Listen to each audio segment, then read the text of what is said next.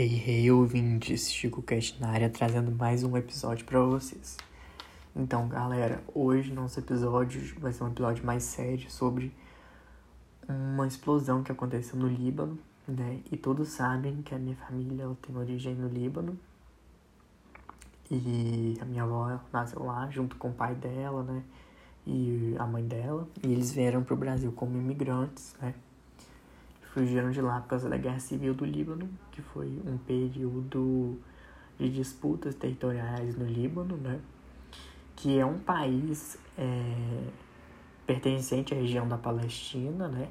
Que é uma região palco de disputas territoriais, religiosas entre os muçulmanos, cristãos e judeus até hoje, né? E eu quero ler para você sobre a explosão que aconteceu hoje no Líbano, e a minha posição em relação às disputas territoriais no Oriente Médio. Vou ler a reportagem sobre isso do site super interessante. O que já se sabe sobre a explosão no Líbano e o que ainda não. A tragédia foi causada pelo armazém inadequado de nitrato de amônio. Extensão dos danos ainda não está clara, mas deve agravar a crise humanitária no país. Gente, eu vou abrir um aspas e falar que é, ultimamente o Líbano tem passado por várias crises econômicas, né? É, decorrentes de problemas estruturais no país, como pobreza, é, miséria, né? E o Líbano recebeu muitos refugiados, principalmente da Síria, né? Na guerra da Síria, é, que teve lá na guerra, guerra da Síria. E hoje o Líbano passa uma grande crise econômica, né? Em que a moeda desvalorizou muito e tem toda uma tensão política no país. Então vamos continuar lendo. Na tarde dessa terça-feira, Beirute, capital do Líbano, foi atingida por uma enorme explosão que deixou um rastro de destruição pela cidade. Até o momento, foram confirmados 78 mortes e 4 mil feridos, além de diversas casas e prédios destruídos pela onda de choque resultante do estouro. Horas depois da tragédia, não se sabe ainda a real dimensão da explosão. Informações sobre o caso, bem como o número de mortes e feridos, seguem sendo atualizadas. De acordo com dados do Serviço Geológico dos Estados Unidos, o estouro gerou ondas sísmicas semelhantes às produzidas por um terremoto de magnitude 3.3. Como explicou o geofísico Don Blakeman, do Centro Nacional de Informações sobre Terremotos dos Estados Unidos, em entrevista à CNN, o fato de a explosão acontecer na superfície e não embaixo da Terra, como é o caso dos terremotos, fez a energia se espalhar pelo ar. Isso significa que se a mesma energia tivesse sido liberada embaixo da Terra, a potência da explosão seria comparável a um terremoto de magnitude maior e com potencial destrutivo maior. Não se sabe ainda, voltando ao meu discurso, não se sabe ainda o que causou essa explosão desse reservatório de nitrato, né? Mas as autoridades do Líbano estão é, procurando saber o que, que desencadeou isso, mas se sabe que o nitrato de amônio ele é totalmente ele é usado na agricultura, né, para para para componente comum utilizado em explosivos industriais e caseiros, serve como fertilizante na agricultura, mas também é altamente explosiva quando misturado com outros componentes.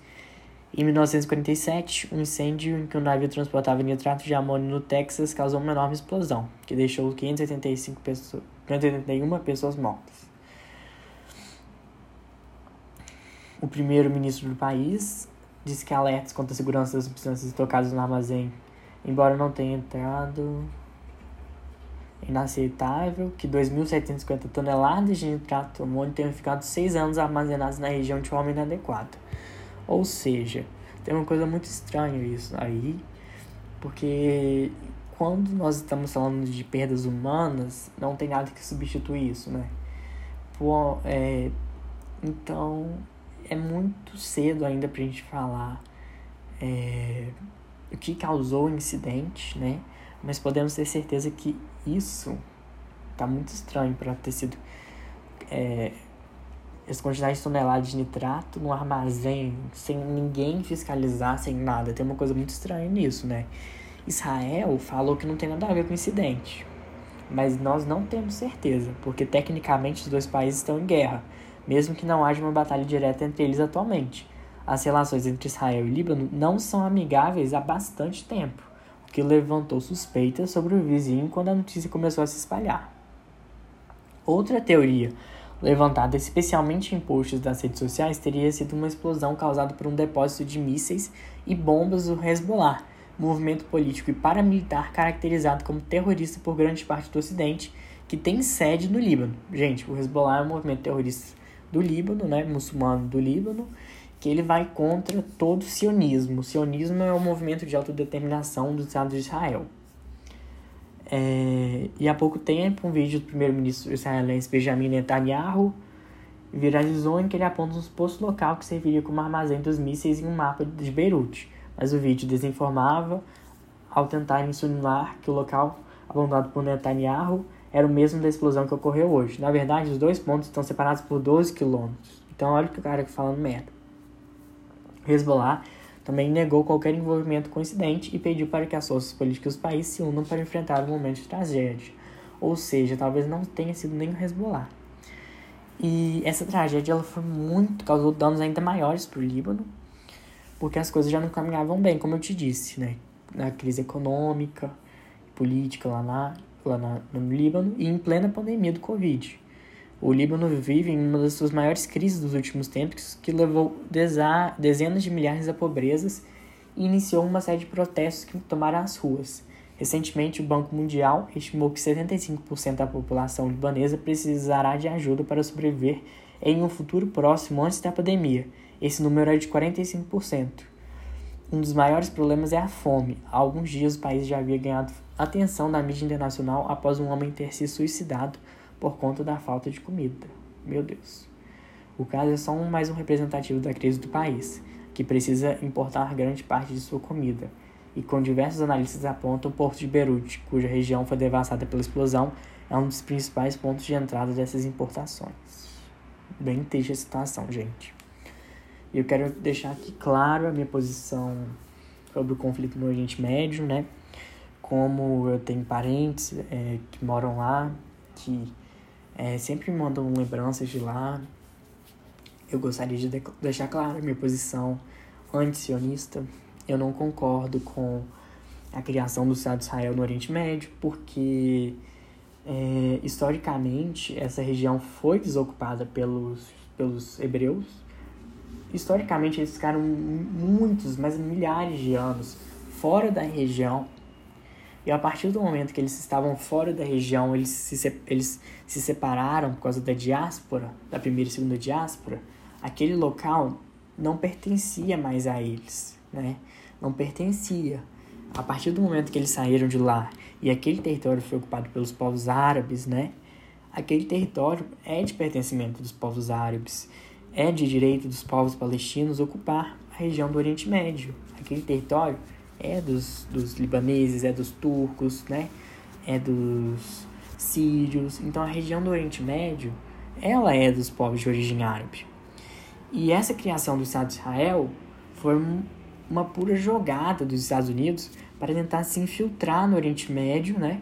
E é, ocidentar a região. Porque como os Estados Unidos, é, durante a criação do Estado de Israel, tinha pouca pouca participação no Oriente Médio, porque no Oriente Médio tem muito petróleo, tem muito dinheiro envolvido nessa, os Estados Unidos viu com a criação do Estado de Israel, né, uma oportunidade de entrar no Oriente Médio e, segundo eles, levar a democracia para os povos do Oriente Médio.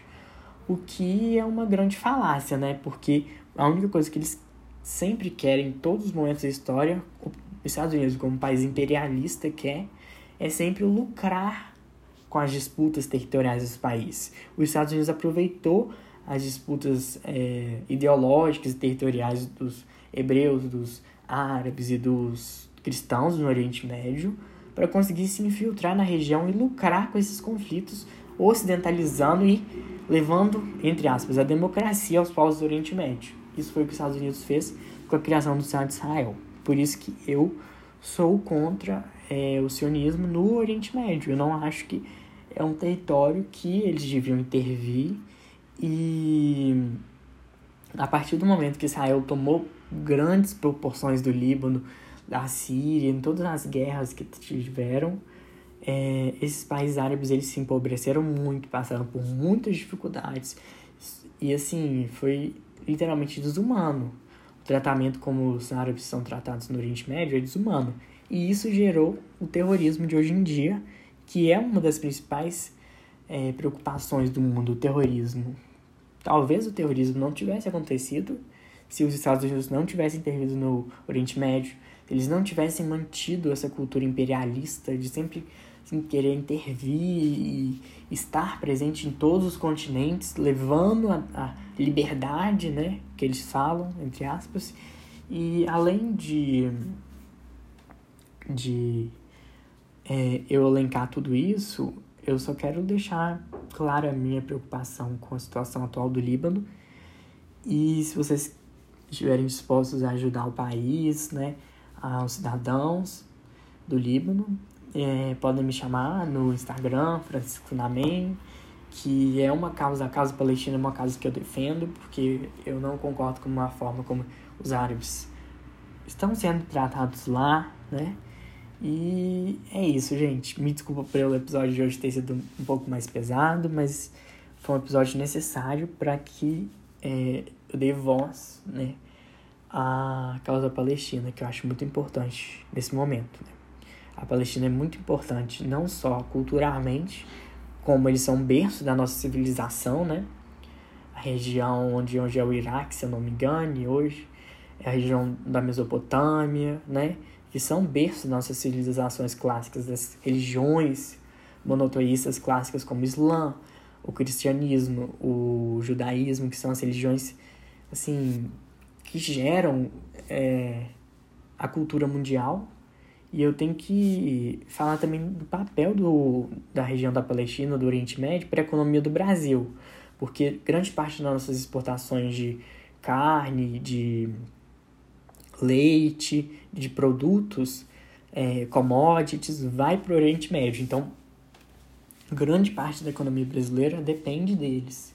E se eles não estiverem bem, a nossa economia também não vai bem e aumenta nossos índices de pobreza. Então era isso que eu queria falar para vocês. Espero que vocês estejam bem, se cuidando dentro de casa e beijos. Falou!